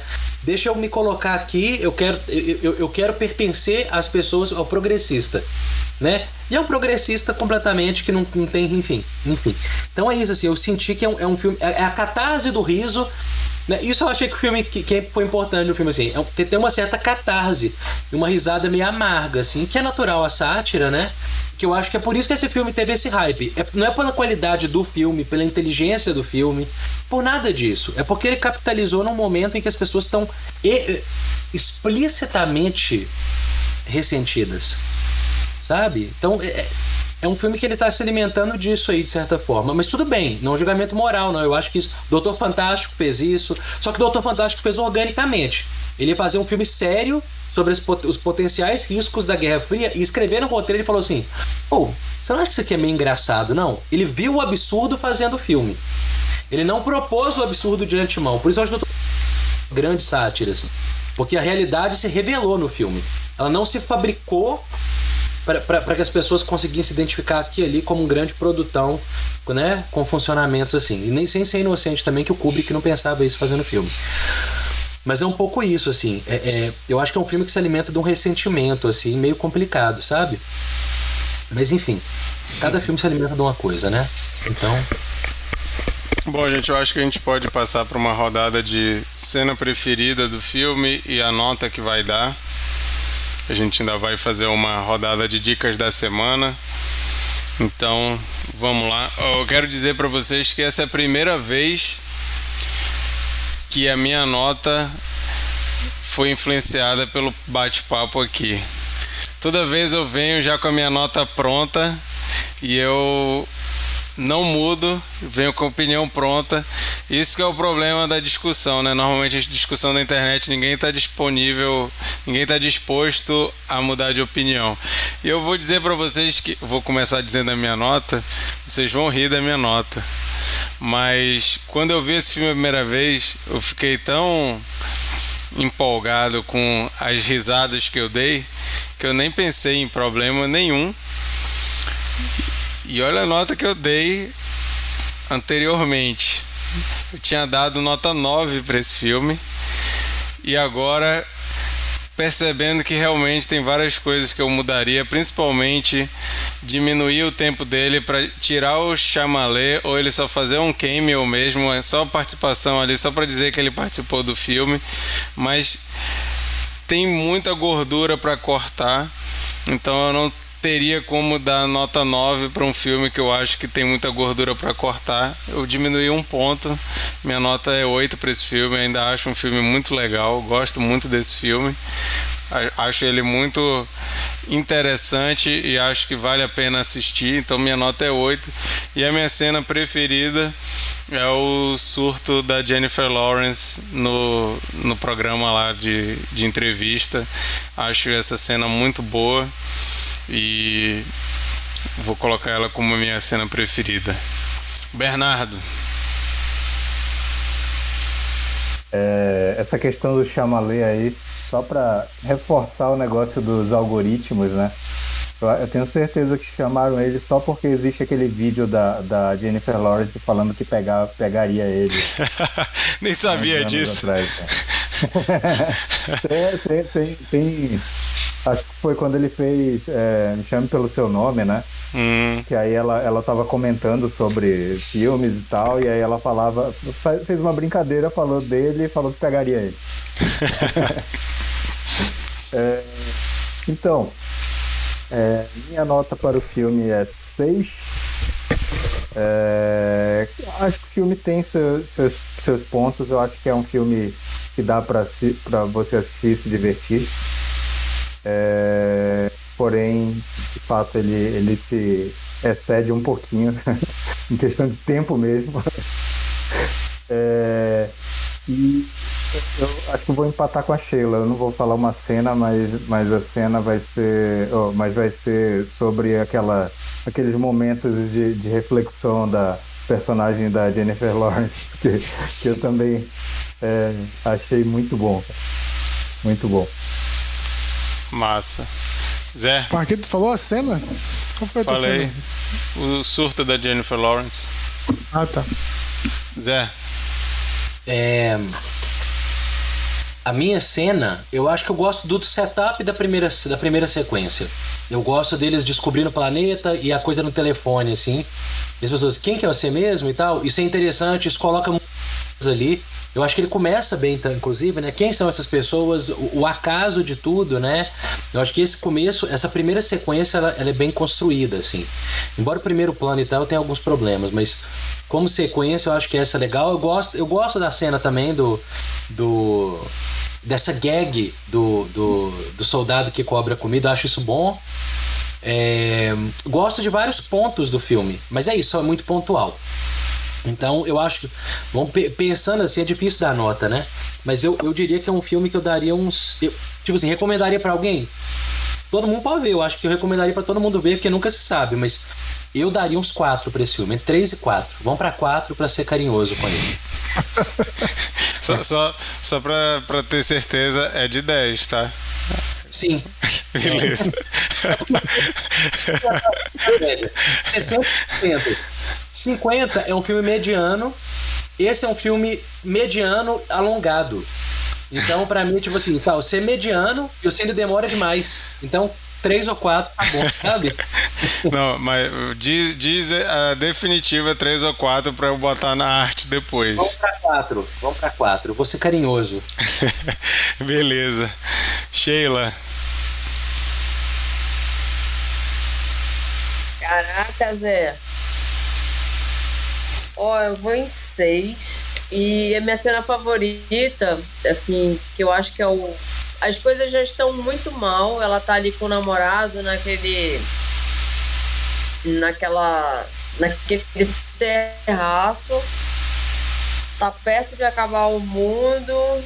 Ele tá todo ali, que tá com ela, enfim. E ela continua presa no looping do salgado. Salgado vendido que era de graça, assim. Ali é o ápice dessa questão e volta naquele. É, é, pra mim é, é, o, é o momento que eu, que eu melhor ri, assim. Que eu falei, não, cara, esse é o melhor do filme, esse rolê. É isso, essa cena e minha nota é 6. Oh, o Thiago tá praticamente e, ó, te chamando. Muito comigo não, pode falar, pode Sheila. Eu acho que tu tá com um lagzinho Aconte... aí, pode falar. Tá. Aconteceu várias vezes comigo de eu chegar aqui com uma nota e depois da discussão a nota sair outra. Várias. Ah, legal. O Thiago tá chamando o Zé de Pedro de Lara.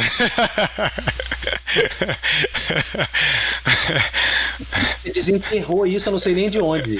Pedro de Lara.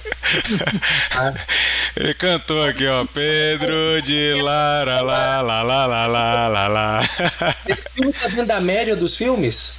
Vocês acham que ele é tipo assim, é isso aí, ele tá acima da média. Ele tá acima da qualidade média dos filmes. Que a minha, a minha pensão foi, não, isso não tá acima da média. Acho que ele é a média. E demora. Eu, pra mim foi isso. Então não é tanto Pedro de Lara. Não, a me... faltou o rabo. A, a minha, a minha média normalmente é 7. Eu sou igual à escola que eu estudei. Para mim a média é 7. Eu, eu, rara, quando eu olho no Letterboxd ali a, a, o, as estatísticas das minhas notas, eu não costumo ir atrás de filme que eu vejo que a nota já é baixa. Então eu nunca dou um, dois e três. Quatro é quando. Não, acho que até quatro eu quase não dou.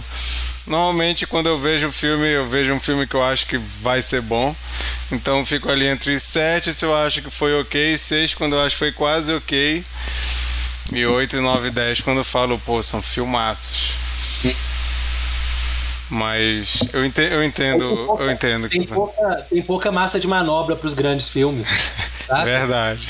Em 2001, Cidadão Kane, aí você vem e coloca, sei lá, um sangue negro. Ele não tá lá, mas ele tá por aqui, né? Licorice Pizza tá por aqui, velho. Sabe? Ó, a minha nota ruim, na minha cabeça, pra mim, uma 7, uma nota ruim, é a minha média. Por isso que quando o Bernardo dá nota 8 para as tá coisas, eu fico emputecida com ele. Como é que é? 7 é uma nota ruim pra ti? Pra mim é ruim. Ah, então é por isso tu vive com raiva da gente aqui na, quando a gente dá as notas. Sempre. Sempre com raiva. Vai lá, Mikael. É, hoje, hoje eu tô com o Marquito, vou dar nota 8. É, é, reconheço é, várias das, da, da, dos problemas que foram apontados, é, principalmente sobre repetição de, de, de conceitos, é, o tempo do filme, é, um pouco gordura. É, é, eu conheço tudo isso, mas eu acho que é um filme é, que diverte eu acho que a obviedade do filme, que ele é óbvio, mas ele é proposital. Afinal de contas, nós estamos na época onde pessoas acreditam que a Terra é plana. Então tem que, se você quer massificar um, um você quer massificar um, uma mensagem, você acaba tendo que, que, como eu falei no início, né, desenhar e mesmo assim ainda é, como é um pouco aberto, como vocês falaram, ainda pode esses grupos se apropriarem da mensagem, né? Mas é, como comédia eu acho boa, como sátira é, eu acho que funciona e é a questão de, ter se tornado um fenômeno é, é, algo que a gente ainda vai ter que estudar. Eu acho que não, não, não justifica ser um, um, um, esse fenômeno todo. Mas eu acho que é bem pelo momento que a gente está vivendo mesmo. Como o, o, o Zé falou. O ressentimento é uma arma poderosa. Minha cena que eu vou escolher, cara, é uma cena nada a ver. quando, quando todo mundo vai embora lá do, do, no final, que eles viram que não vai mais dar nada certo, e só fica o Jonah Hill lá e ele fica esperando a mãe dele voltar. Ele fica sozinho lá. E, cara, pra mim é, é aquela crítica do, do infantilismo, né? da infantilização do, do americano, sem dizer nada. É só ele lá parado esperando. Já, já, ele já, já comunica muito forte, né?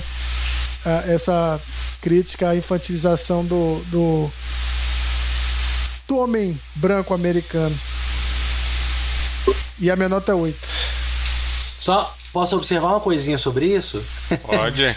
é, é, você vê que ele, ele é moralista porque no fim do mundo uma família se reúne abrindo para outra, a outra família se cinde e larguei meu filho, putz, tipo assim, é, tem um julgamento ali moral muito, muito meio caretão, assim, né, da, da, desse, né, olha, olha pessoas horríveis que eles são, né, porque não, não basta só ser negacionista, você tem que ser absolutamente desnaturado, né, tipo assim, indiferente absolutamente ao outro, então assim, vai, é, pode funcionar como gag, né? Mas me incomoda um pouco como maniqueísmo no filme.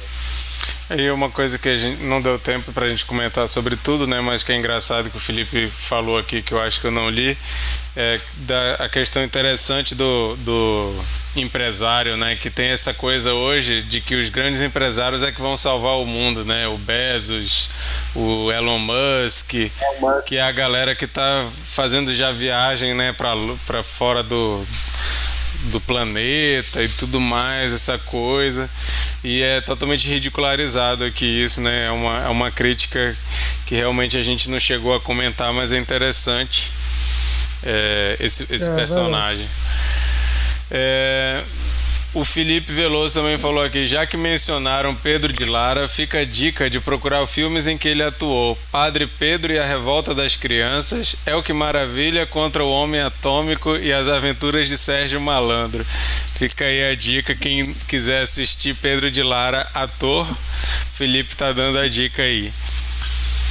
E a Melissa comentou: Estou com o Mikael e ainda acho o filme útil na obviedade para os esclarecidos, para os esclarecidos e no gritar na cara dos não esclarecidos.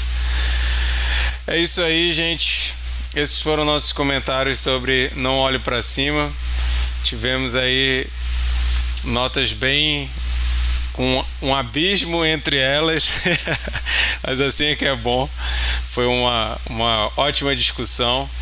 E é, vocês depois escrevem vocês que não estão participando aqui ao vivo depois comenta lá no, no comenta lá no, no nosso Instagram arroba Cineconfraria depois vocês comentam lá o que vocês acharam do filme também o Arthur Viegas está sugerindo que no próximo a gente comente o filme do Steven Spielberg, o novo musical, é que ele refez, né, West Side Story. Entrou, acho que foi essa semana, entrou no Disney Plus. Hoje. Hoje, né? Entrou no Disney ah, é? Plus. É, então, O Bernardo que vai escolher o filme, Arthur, então tu tem que convencer ele ali a escolher esse filme. Mas de qualquer forma, fica aí o aviso que esse filme está na Disney Plus. Tá facinho então de achar para assistir. A gente vai fazer uma rodada de dicas da semana para você que não conhece a dinâmica aqui. Toda todo todo episódio a gente dá uma dica aqui de algo para você ler, assistir, ouvir ou jogar no seu tempo aí de entretenimento. E eu vou começar então. A minha dica dessa semana é a série Peacemaker da HBO Max.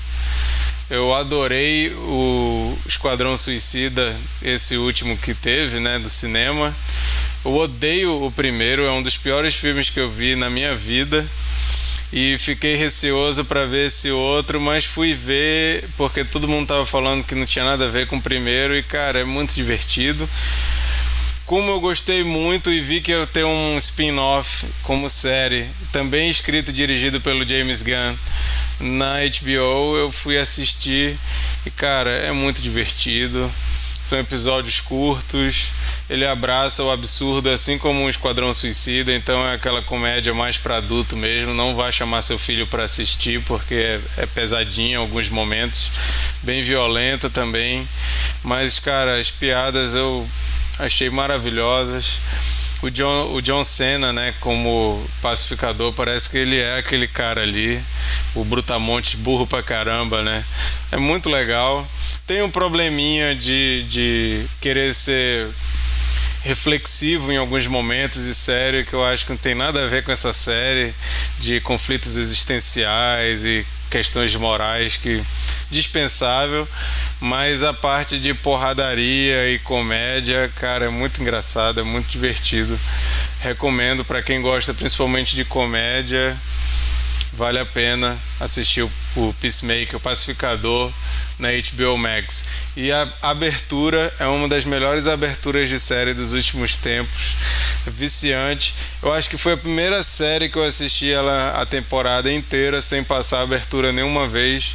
E todas as vezes eu ficava tentando pegar algum detalhe que eu não tinha visto. É uma abertura é uma dança, tá, gente? Tem uma musiquinha e, e, os personagens vão dançando. Aí toda hora eu queria ver um específico dançando, é bem divertido. Fica aí a minha dica. Acabou a temporada já, então quem quiser ver ela inteira, Peacemaker na HBO Max. Sheila, tua dica?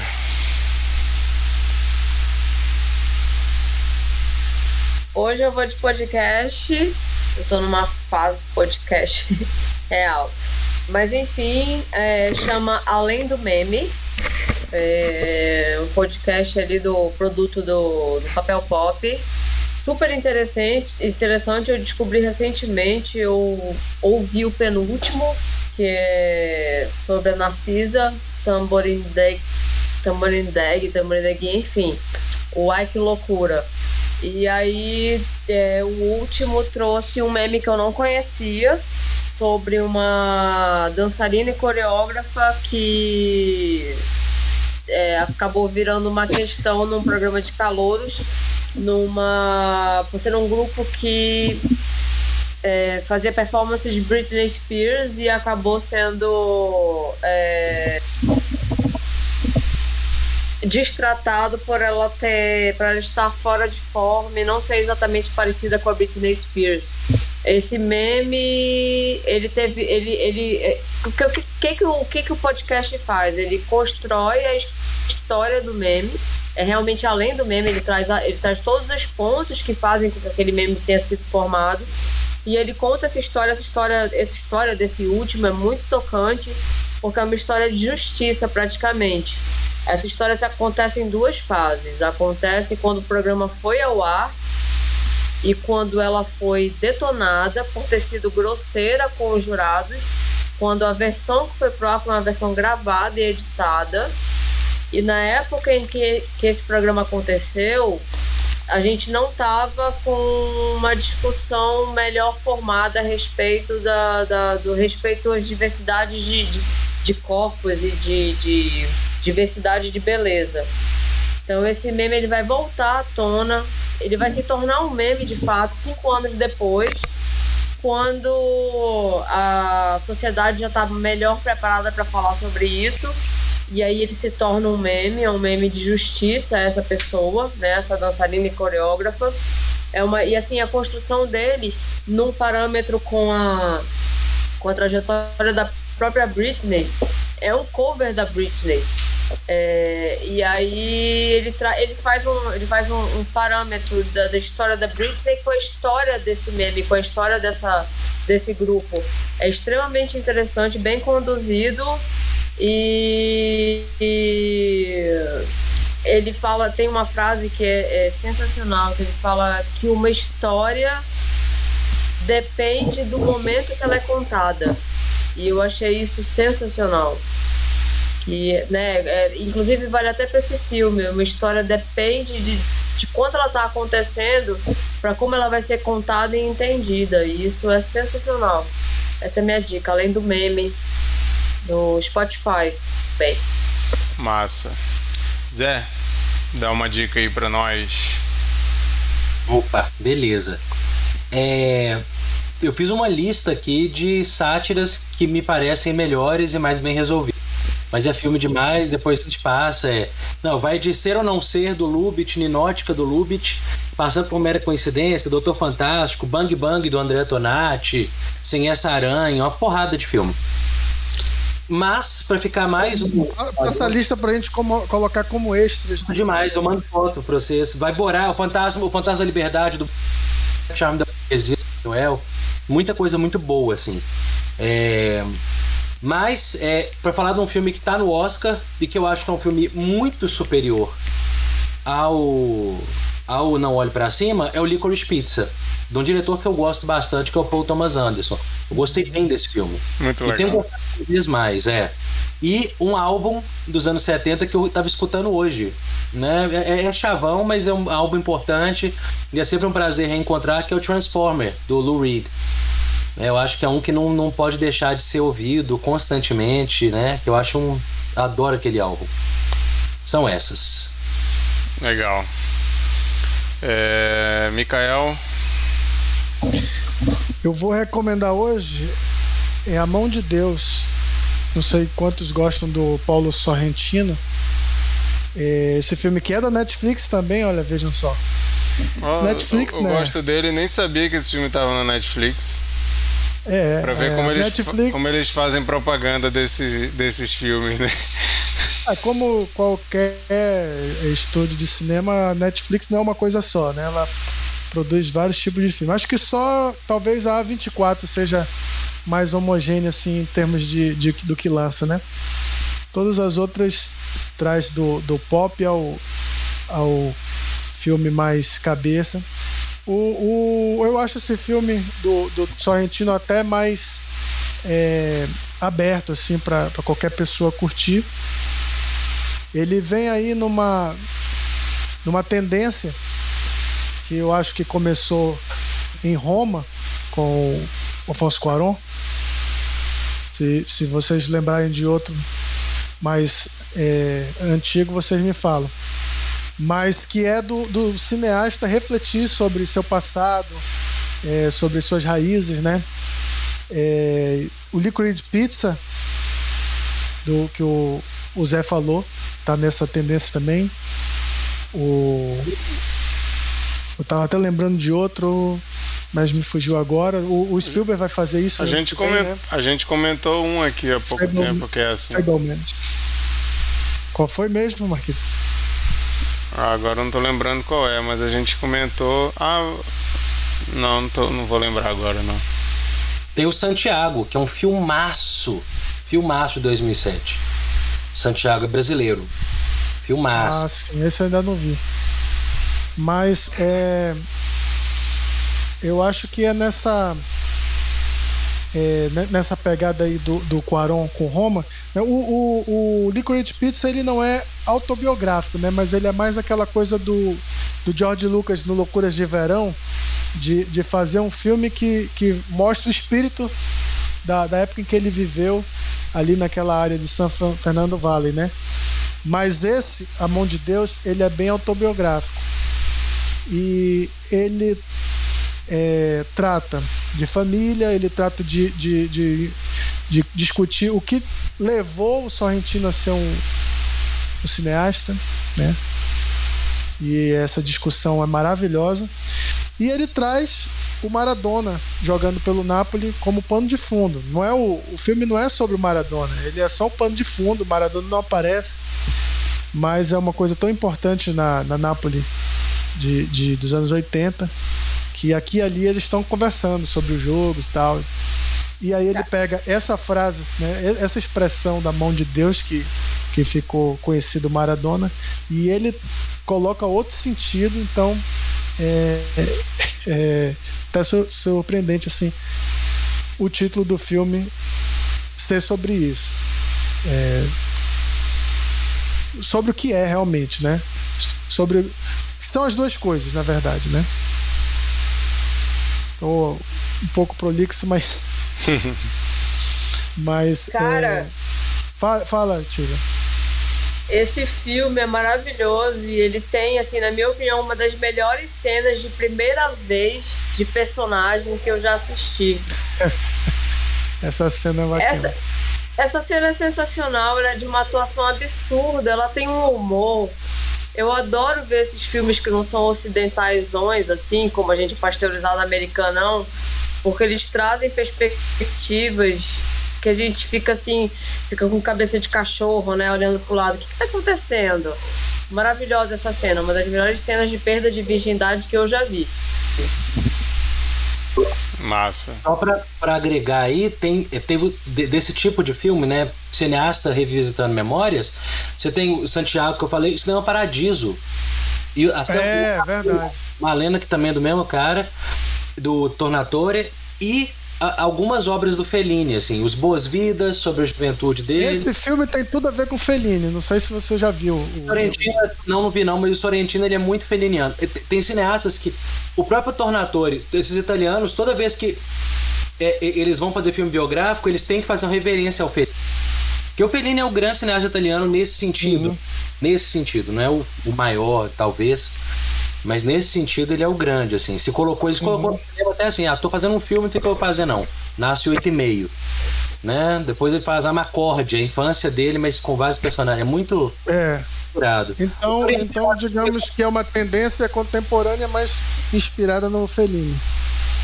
É, moderna, digamos assim, mas é. Não sei, porque Bergman também, enfim. É, é antigo. É antigo, mas tem uma tendência em crescente, eu concordo desse tipo de filme. Legal. Bernardo. O Zé falou aí de Cinema Paradiso, inclusive é um, talvez o melhor episódio de Cine Confraria que a gente não, já gravou. Não, que, que nunca gravou, ninguém, né? que nunca ninguém irá ouvir. a gente teve o episódio e não foi. Deu problema. Só nós sabemos o que foi falado.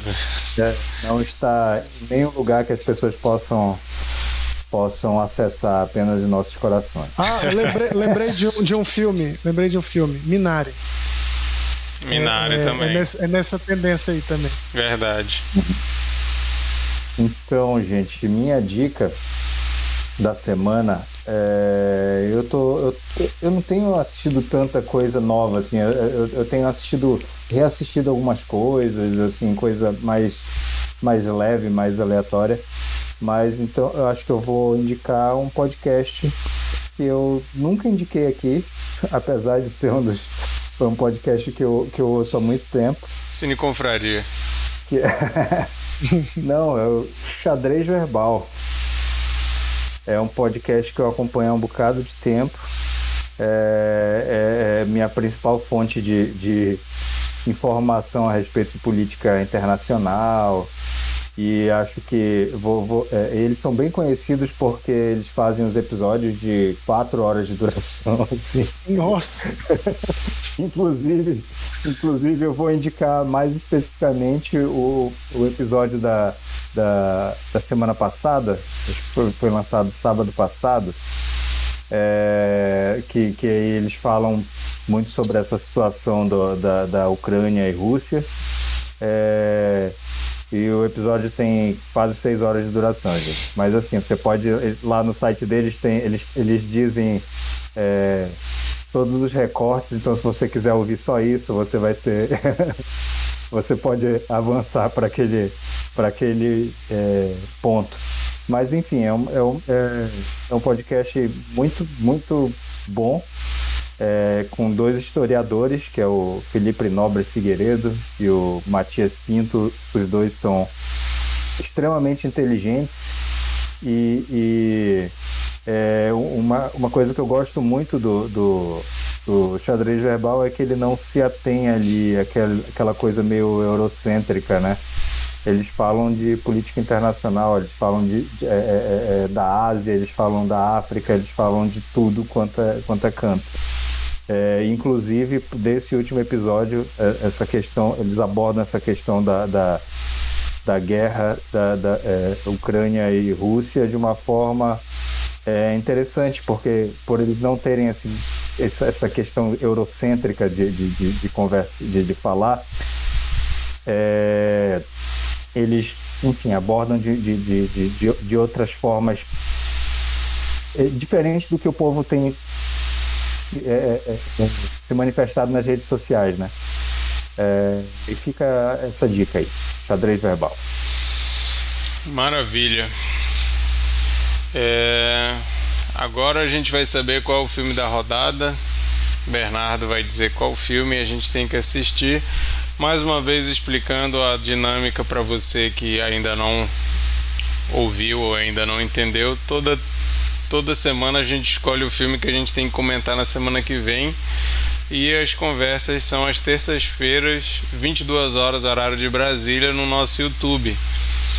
Então, hoje a gente vai saber o filme que a gente vai comentar no dia 8 de março. Para você que não sabe quando esse episódio foi gravado, então fica mais fácil você saber assim. Bernardo vai dizer pra gente qual filme a gente tem que ver para comentar no dia 8 de março. Então você também que está ouvindo já fica convidado a participar no dia 8 de março para comentar o filme que o Bernardo vai falar agora para nós. Então, eu vim na minha cabeça aqui com o, o Licorice Pizza. é, confesso aí quando acho que foi o Arthur que comentou que é, é, sobre sobre o West Side o, Story. Isso West Side Story que pela por, por questão de estar mais acessível eu fiquei fiquei balançado. Porém acho que o Licorice Pizza ainda tá no, no, nos cinemas? Como é que tá? Eu não sei. Tem eu duas semanas que eu vi no cinema mas é, amanhã, né, vai ter. Vai, amanhã é quinta, né? Então, novos filmes entram, não sei se vai. Pois é, tô, eu tô nesse dilema aí de, de escolher o filme. Esse é um filme muito difícil de a galera conseguir assistir. Então, eu queria saber a opinião de vocês agora ao vivo. se vocês acham viável a gente escolher o Licorice Pizza porque eu, pessoalmente, ainda não assisti. Estou louco para assistir, porque Paul Thomas Anderson. Mas, é, caso vocês achem que, que é, é, é, meio complicado por, por essa questão de salas de cinema, a gente vai para o West Side Story. E aí, o que, que vocês acham? Rapaz, é, tu que não assistiu, tu, tu que tem que dizer se tu tem condições de assistir. Eu, eu não assisti. se sair, do, se sair de cartaz amanhã, é, as coisas Vai vão quebrar, ter que né? acontecer né? na minha mesa até as quatro da tarde. e é que você me entende. Ok, mas essa, essa, essa mesa aí, é, ela, você sabe se ela tá oferecendo aí o menu e tal? Você não sabe, né? Ninguém, eu também não sei. Cara, olha, eu tô curiosa para ver o filme, mas assim, racionalmente falando, e assim, pela galera, né, para que a gente tenha um acompanhamento do. facilite a vida dos outros aqui que assistem a gente, eu vou no West Side Story. Então pronto, vamos West Side Story. Ó, o Arthur comentou aqui. Estou maluco para ver o Licorice Pizza também, mas West Side Story foi uma obra-prima absoluta na minha opinião. Olha aí, ó, Arthur. Seu lobby aqui foi bem sucedido. Bernardo Obrigado, acabou Arthur. de escolher. Agora, se o Arthur não aparecer semana que vem para comentar com a gente, aí vai ser, como É, dizem em sacanagem. Manaus, vai ser fuleiragem. Fuleiragem Ó. do Arthur. Vamos fazer assim, eu vou me meter na rodada dos outros, mas o Arthur tá sempre comentando aqui no chat. Já que ele pediu tanto e influenciou o B, eu acho que ele pode ser convidado para estar aí com a gente. É, a gente pode, a gente pode ver esse negócio É aí. isso aí. Conversar aí, vamos ver a Eu acho disponibilidade que- do Arthur. O Arthur pode comentar lá no nosso Instagram depois, que aí qualquer coisa a gente pega o contato dele. Quem sabe semana que vem ele tá aqui comentando com a gente. É, só, só lembrar uma coisa aqui, gente, que é, embora o, o- o Bernardo tenha se influenciado aí, né, e, e escolhido o West Side Story, mas que existe um programa do Cine 7, né, gravado ano passado, com a presença do Cine Confraria na, na pessoa de Bernardo, Bulcão, Sheila Benjamin, sobre o West Side Story do, do Robert Wise, né? O original. Verdade, verdade. Então, eu acho que fecha as coisas aí. é, Tava É, cria uma- predestinado. Cria uma rima narrativa aí, né? Legal. É, então, então é isso. Fique aí combinado. Vocês estão convidados para a semana que vem, no dia Oito. 8 de março, às 22 horas, horário de Brasília, entrar no nosso canal Cine Confraria no YouTube para comentar com a gente. O Arthur comentou aqui que ele também é professor de cinema e talvez ele esteja dando aula naquele dia, mas ele vai avisar pra gente. Então, talvez contando com a presença do Arthur aqui conversando com a gente, senão teremos ou apenas nós mesmos ou outro convidado aí para participar com a gente. Mas Ó, o, é Arthur isso. Pode, o Arthur pode passar um trabalho aí pros, pros alunos dele, né? É. Chamar eles pra assistirem aqui. Não, o pode passar o trabalho, o trabalho ser fazer anotações sobre o que a gente falou aqui Exatamente. com ele, né? Vocês agora foram muito presunçosos. Não, pode, pode ser assim, ó. Aponte todas as besteiras que o pessoal do Cine Confraria falou. Mas eu acho, se o Arthur, se- eu não sei se é isso, mas talvez te- você já tenha outra língua. Então vai complicar mesmo. Ah, Vai é, nem entender. é, realmente aí complica um pouquinho. Complica um pouco. Can- é. Cancela, cancela a ideia do trabalho. É, Ah, é, tá. Ele falou que vai ser em inglês. isso. Então, então vai complicar um pouquinho. Mas é isso. Semana que vem comentaremos o West Side Story. Todo mundo convidado para participar com a gente. Você encontra na Disney Plus para assistir e vir comentar com a gente depois, terça-feira às 22 horas. Muito obrigado, Zé, pela participação. Gente, É prazer. sempre muito bom poder falar contigo sobre cinema. Sempre e prazer. terão outros convites para você participar com a gente de novo. Tamo aí, qualquer coisa, gente. E avisa se for ter algum Valeu, outro Zé. curso, alguma coisa dessas paradas. Pode Avisa- deixar, tá meio morno agora, mas vai, vai retomar, vai retomar. A Legal. gente aprende muito quando você participa aqui. Com viu? certeza, cara. É verdade. Verdade. Muito obrigado pela participação. Obrigado aí todo mundo que estava comentando no chat ao vivo. O Arthur, a Amanda, a Melissa, Thiago, Felipe. Felipe. Valeu demais por terem participado. E até se- semana que vem. Valeu, Bernardo, Micael e Sheila. Tchau. Valeu. Valeu, gente. Tchau, tchau. gente. tchau.